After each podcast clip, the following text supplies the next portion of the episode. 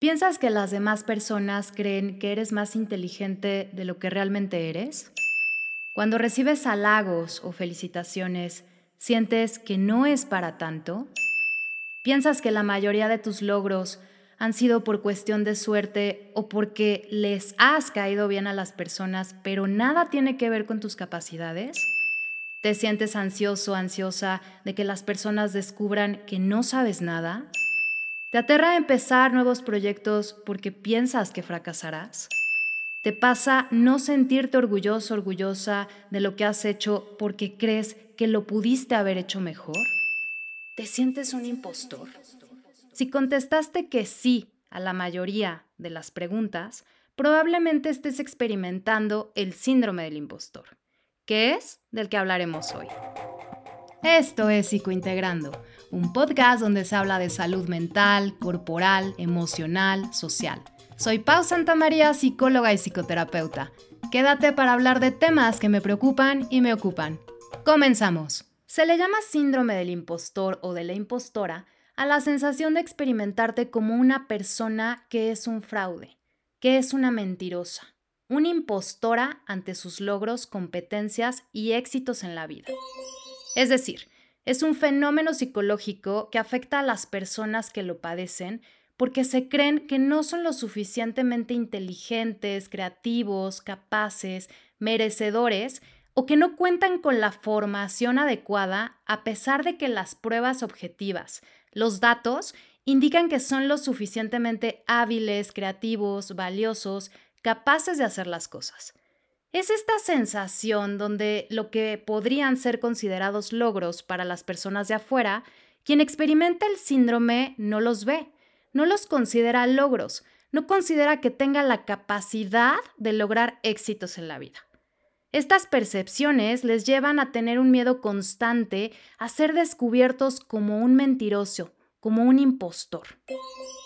Quizá el término del síndrome del impostor ya lo has oído o te suene familiar, porque de tiempo para acá ya anda manoseado en redes sociales. Sin embargo, no es algo nuevo. Se le dio lugar y se habló de él por primera vez en un artículo en el año de 1978, donde dos psicólogas norteamericanas, Pauline Rose Clance y Susan Imes, describieron este síndrome en mujeres que alcanzaron logros importantes y que no se la creían, de ahí la literatura especializada empezó a tomar prestado el término. Y a pesar de que en un inicio se le atribuyó a este padecimiento solo a mujeres, en estudios posteriores se vio reflejado también en hombres. Si bien este término no es considerado un trastorno psiquiátrico y al día de hoy no tiene un diagnóstico clínico oficial, es decir, no está descrito en ningún manual estandarizado de enfermedades mentales. Sin embargo, aunque no esté estandarizado y no se tenga como regla general la duración, las causas exactas, no es algo minúsculo, ya que 7 de 10 personas alguna vez en su vida lo han experimentado y se puede llegar a vivir con ansiedad, algunas veces hasta con depresión. Es tan lastimoso este padecimiento que en consulta veo personas con cuadros depresivos mayores también personas que llegan al burnout, este agotamiento laboral. Veo personas con una permanente insatisfacción y desmotivación ante la vida, con la fuerte creencia de ser un fraude. Y bueno, desde la perspectiva clínica, que es una perspectiva más individualizada, que pone el ojo más en las personas como sujetos individuales, no como sujetos pertenecientes e impactados por un entorno, más adelante te contaré la perspectiva social. Desde la clínica se le ha llamado síndrome porque la experiencia de sentirse impostor o impostora se refleja en la presencia de varios síntomas ya comentados que impactan en el actuar diario de quien padece este síndrome. Y aquí te los ejemplificaré más a fondo. Es que no sé ni por qué me mandaron a capacitar a la gente de esta tienda. Realmente no me siento preparada para hacerlo. No sé ni qué estoy haciendo. Mi equipo anterior salió adelante porque ya tenían muchos años haciendo lo mismo. Como ves, está la creencia que se manifiesta en pensamientos y acciones irracionales de no merecer los logros que han alcanzado. Se piensa irracionalmente que lo que han logrado es debido a la suerte o que las demás personas de alguna forma las o los ayudaron, que nada tiene que ver con su propia capacidad. Me gustaría cambiar todo, empezando por el trabajo. Estoy harto y cansado, cansado de no sentirme valorado y de tomar formaciones cada año. Pero si quiero algún día independizarme, tengo que seguir preparándome. Como te decía en un principio, hay una fuerte tendencia a dudar de sí mismos. Por tal, hay quienes son eternos y eternas estudiantes que hacen formaciones, toman cursos, especialidades, posgrados, antes de decidirse a dar el siguiente paso, que puede ser conseguir un trabajo o aceptar la promoción de trabajo o aceptar cualquier reto. No tome el papel en la obra, no sé interpretarlo y no quiero hacer el oso. Necesito prepararme más, no quiero decepcionar al público. Ante los desafíos que se presentan, tienen la fantasía de que van a fracasar, lo cual les lleva a no tomar retos y a coartarse las oportunidades de aprendizaje y crecimiento que te da un nuevo desafío. Tenemos el mejor rating. Sin embargo, siento que fue porque este año los demás programas se durmieron en sus laureles. Nos pudimos haber esforzado más como programa. En ocasiones está la sensación de que lo que han hecho se pudo haber hecho mejor, de que no se esforzaron lo suficiente. Por tal se desarrolla esta incapacidad de poder disfrutar lo logrado. Y me dijo, ay, muchas felicidades, la ponencia te quedó increíble. A lo cual le di las gracias y le dije que no era para tanto, que fue puro material de la empresa, que yo solo le di forma. Otro factor es que se sienten personas sobreestimadas, es decir, como les decía, creen firmemente en su foro interno que no son tan capaces o que realmente no deberían de ser tan aceptadas y que las demás personas son más ingenuas porque no ven realmente la farsa que son. No quería que mis amigos me festejaran mi cumpleaños. Cuando me cantaron las mañanitas no me sentía a gusto. Tenía miedo. Era como si no sintiera que lo mereciera. La constante es el miedo, la culpa y la vergüenza.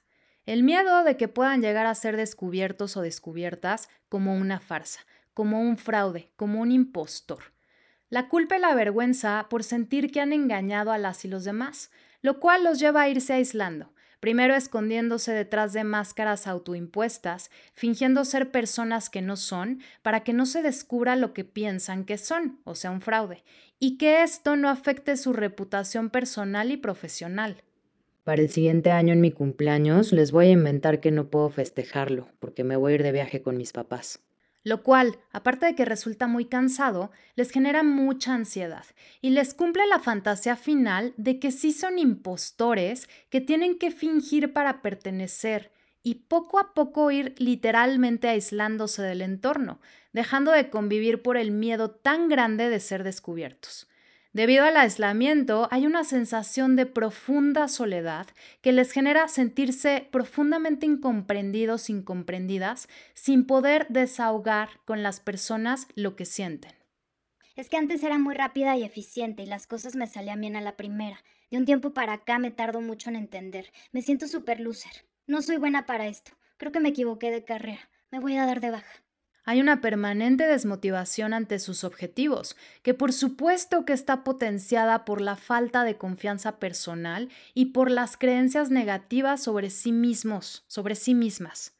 Me fue bien en el examen, pero porque me tocaron las preguntas fáciles, lo cual me pone más nerviosa para el siguiente parcial. También se vive la sensación de insatisfacción crónica porque minimizan constantemente sus logros y no halagan su trabajo bien hecho. Pasa que quienes experimentan el síndrome del impostor tienen muy internalizado el interpretar los fracasos como consecuencias internas de la persona, es decir, como algo malo que hay en ellas o ellos mismos, muy por el contrario de cómo interpretan los éxitos. Estos lo atribuyen a consecuencia de algo externo, es decir, no me dieron la chamba, pero por pendejo, porque lo vieron en mí. O sea, las cosas negativas que vive son por su falta de capacidad, insuficiencia, etc. Muy por el contrario a cuando logran algo. Esto lo atribuyen a que, por ejemplo, en el caso de que sí le hubieran dado la chamba, dirían, Me dieron la chamba porque le caí bien y mi amigo es cuate del de recursos humanos. También es recurrente que tengan estándares muy rígidos de cómo deben de ser las cosas y cuando no las alcanzan, sus propios estándares, viven en frustración y en autodevaluación. He fallado como madre, nunca pensé que esto me sucedería. Siempre me había ido bien en todo, de niña en la escuela, en la licenciatura, en el trabajo. Estaba muy segura de que todo lo que quería era ser madre soltera. Y ve ahora, ya ni tengo leche, no sé cómo alimentar a mi bebé. Soy pésima madre. Y si este estado de insatisfacción se alarga, puede ser la antelación de experiencias depresivas por la evaluación tan rígida y distorsionada de ellas o ellos mismos. Por otro lado, al estar en este estado de sentirte impostor, impostora, también, como les decía, se experimentarán sensaciones ansiógenas que mantienen el sistema nervioso en estado de alerta. Ya se me detonó la migraña, no he podido dormir. Hasta no puedo con las cosas más sencillas, ni me atrevo a mandar el correo. Aunque nos pidieron desde el principio que mandáramos nuestras dudas por mail, si yo les mando mis dudas, todos se van a enterar de que soy la que menos sabe.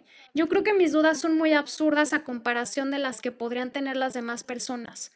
Interpretan que sus pares son más listos y más capaces que ellos o ellas. El síndrome del impostor suele ser intermitente, es decir, hay momentos en donde se puede llegar a experimentar más intensamente, como lo es cuando se presentan nuevos desafíos o nuevos retos. De alguna forma esta nueva tarea despierta las sensaciones de angustia y las fantasías catastróficas de insuficiencia e incapacidad, por tal el fracaso, lo cual puede conducir a la procrastinación, a no hacer nada, o bien así hacer pero desde el perfeccionismo. Ahora, desde una perspectiva social, el síndrome del impostor se ve no como algo que solo le pertenece a la persona, sino como una consecuencia al entorno en el que se vive o al entorno en el que se vivió en la infancia. Y esto es lo que me gustaría resaltar. Es decir, la influencia del ambiente es bien importante porque aunque no lo crean, impacta directamente en este fenómeno. Es bien importante entender que es consecuencia de un contexto. Es decir, el entorno, las estructuras sociales crean esos sentimientos de vergüenza, rechazo, falta de aceptación, inadecuación en las personas, lo cual es bien difícil porque si se ponen a pensar, el término síndrome pone el ojo solo en el individuo, con la etiqueta de que hay algo en él o en ella que está mal. Y me gustaría que viéramos a este fenómeno como un estado, una experiencia que es potenciada por el entorno, en lugar de que lo veamos como un rasgo de personalidad que solo se manifiesta en la persona de la nada. Porque las personas existimos en un contexto, no en el vacío. El entorno nos impacta, nos moldea. El fenómeno del impostor se da como una respuesta al contexto. Mejor dicho, el fenómeno del impostor no es un simple síndrome que vive dentro de las personas, es una respuesta psicológica a un contexto disfuncional. Entonces, la vida puede ser un caldo de cultivo para potenciar este síndrome, o mejor dicho, este fenómeno, porque vivimos en una sociedad donde hay una aversión enorme al fracaso y solo se valoran los éxitos. Se ha olvidado que el éxito es proporcional a los fracasos que tuvimos para alcanzarlo. Y desgraciadamente en la generalidad, la gente no expone sus fracasos, solo los éxitos. Las imágenes de las redes sociales solo muestran partes de la vida diaria y esas partes resulta que pueden estar distorsionadas con filtros, tomas de diferentes lugares, ángulos, luces especiales, etc. Los fracasos están muy mal vistos. Es como si culturalmente no se permitiera fracasar. Y es paradójico porque las y los seres humanos aprendemos más de los fracasos que de los éxitos. De hecho, nuestra forma de aprendizaje desde pequeños, pequeñas, fue a partir del ensayo y el error. Entonces la presión social con esta sobrevalorización de los éxitos y con los moldes de cómo deberían de ser esos éxitos fomentan el fenómeno del impostor en las personas. Y mira que ya he oído hablar de ese síndrome, pero la verdad no creo tenerlo. Hacen referencia a que las personas que lo tienen en realidad son muy exitosas y perfectas. Y yo no soy así. Yo ni exitosa ni perfecta. Así que sería una impostora si me compro que tengo ese síndrome. Nos venden un ideal de éxito y de perfección. Sería conveniente que te preguntaras, ¿cuál es tu propio concepto de éxito? Porque la palabra éxito viene del latín exitus y significa final o término. De hecho, los ingleses adoptaron esta palabra como exit, y es la que ves en la salida de todo espacio cerrado. Para mí el éxito podría ser sentir la satisfacción en el proceso de realizar determinada tarea. Pero ¿qué es para ti? Y también, ¿qué es la perfección? Pues la perfección quizá para muchas personas es no tener fallas, lo cual está muy alejado de ser persona y está más cerca de ser máquina. Pero para ti, ¿qué es? Es que se tienen definiciones y etiquetas bien establecidas por el entorno de cómo debes de ser como persona, como mujer, como hombre, siguiendo tareas de género específicas que la verdad potencian este fenómeno. Y lo vamos viendo, por ejemplo, desde la adolescencia, con jóvenes que anhelan estudiar en cierta universidad, no tanto para aprender, sino porque da cierto estatus, para después especializarse con posgrados o maestrías, porque también da cierto estatus. Y después trabajar eh, alguna cantidad de horas para tener un sueldo y después escalar a cierto puesto de trabajo con un nombre rimbombante porque también da cierto estatus. Y así tener ciertas adquisiciones materiales como bienes, viajes, inversiones, cosas que te hacen pertenecer al molde de las etiquetas estipulado.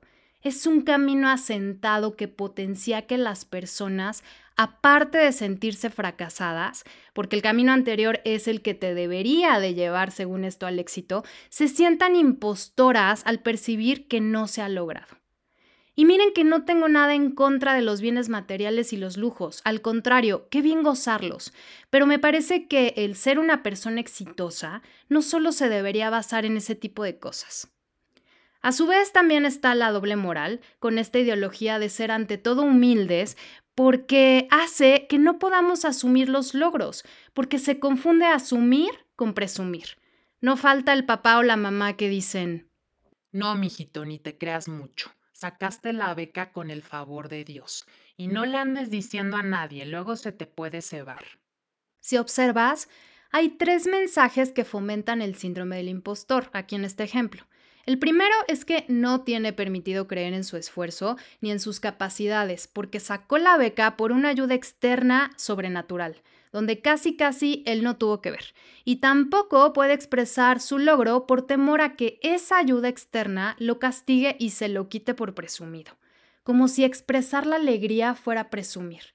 También se puede llegar a pensar que si lo comparte, su logro, las personas a su alrededor pensarán que ya se cree mucho entonces resulta que es preferible sentirnos humildemente impostores porque en el origen nuestras figuras de crianza nunca nos validaron y reconocieron el esfuerzo y fue atribuido a algo externo. Y la realidad es que no reconocer nuestros éxitos, no asumirlos para no parecer soberbios o soberbias, no es humildad, es más bien una falsa humildad, no es genuina. Otro punto importante que también potencia este fenómeno es que como parte de un sistema social hay que recordar que desde pequeños, pequeñas, nos enseñan que la propia valía tiene que ver solo con los logros. De hecho, los logros te los van marcando las y los demás, que no está mal. Te los marcan con estrellas, con medallas, con festejos, con aplausos y reconocimientos. Pero lo que sí está mal es que se les ha olvidado enseñar la valía única e irrepetible que como personas tenemos por el simple hecho de existir. Entonces, ya vimos que padecer el síndrome del impostor se da como una consecuencia al entorno en el que vivimos. Es una consecuencia que se ha ido forjando en las personas a través de las experiencias que han vivido de la propia historia de vida porque muchas veces tuvieron infancias en donde se vivió un entorno familiar muy competitivo, donde los logros eran lo más importante o donde los progenitores alcanzaron grandes metas. La presión por no estar a la altura es tan grande que comenzó a generar dudas sobre uno mismo o una misma. También se pudo haber vivido entornos donde hubo mucha comparación, hubo mucha crítica por parte de las figuras de crianza o de alguna autoridad importante para ellos y ellas, y se experimentó mucha exigencia, y al final nada era suficiente para los papás, y no se sintieron reconocidos o reconocidas. O por el contrario, quizás solo había reconocimiento y atención cuando se ganaba el primer lugar, cuando no se lograba había indiferencia quizá rechazo o desprecio. Ahora, experimentarnos competentes tiene que ver con una necesidad básica, una necesidad muy propia de las y los seres humanos, que se va desarrollando a lo largo de la vida y se da a través de la comparación, ya sea con versiones anteriores de nosotros y nosotras mismas, y con la comparación con las demás personas que nos sirven de referentes. Sentirte competente es una necesidad básica porque es necesario sentirnos hábiles y capaces ante la vida. No me refiero a que tengas que sentirte capaz para todas las habilidades habidas y por haber, sino capaz para ir sorteando los desafíos básicos que te va presentando la vida en el día a día. Cuando se padece el fenómeno del impostor, ya vimos que la sensación de competencia es nula, porque quien lo padece tiene puesta su atención selectiva, o sea, hay un sesgo de percepción en las historias que se cuenta, no en los datos, no en la información que le demuestra que sí son competentes. Y justo por eso es importante tener referentes objetivos que puedan llegar a hacerles ver la percepción distorsionada que tienen de la realidad. Comparamos nuestra versión más criticada de nosotras y nosotros mismos con la versión de los demás que quieren mostrarnos. Quien experimenta el síndrome se envicia comparando lo que más se critica con la versión más bonita que le muestran las demás personas. Y es justo lo que les decía de las redes sociales. Se evidencia el confort, el lujo, los éxitos, lo que se considera felicidad, pero no se evidencia la otra parte de la realidad, que seguramente es más humana, más real. Para trabajar este fenómeno es bien importante tener en cuenta la cultura, la sociedad, la educación, los aprendizajes que tenemos. Todo eso de lo que fuimos y somos parte que influye en que se desarrolle el síndrome del impostor. Para desarticularlo, es fundamental ser parte de entornos donde los errores no sean considerados como megafracasos, donde se tengan expectativas saludables, para irle quitando fuerza es bien importante cuestionar qué normas sociales impuestas sigues, qué estereotipos te compraste, cuáles son tus creencias y valores, y sobre todo tomar la decisión de moverse en entornos inclusivos y nutricios. También preguntarte qué es lo que estás percibiendo para sentirte impostor o impostora, porque aquí entre nos, la realidad no existe, existe la percepción de la realidad. Es decir, no vemos lo que sucede, percibimos una parte de lo que sucede. Y pasa, como les decía, que las personas que experimentan este síndrome agarran cierta información reducida del ambiente y por tal concluyen que son impostores.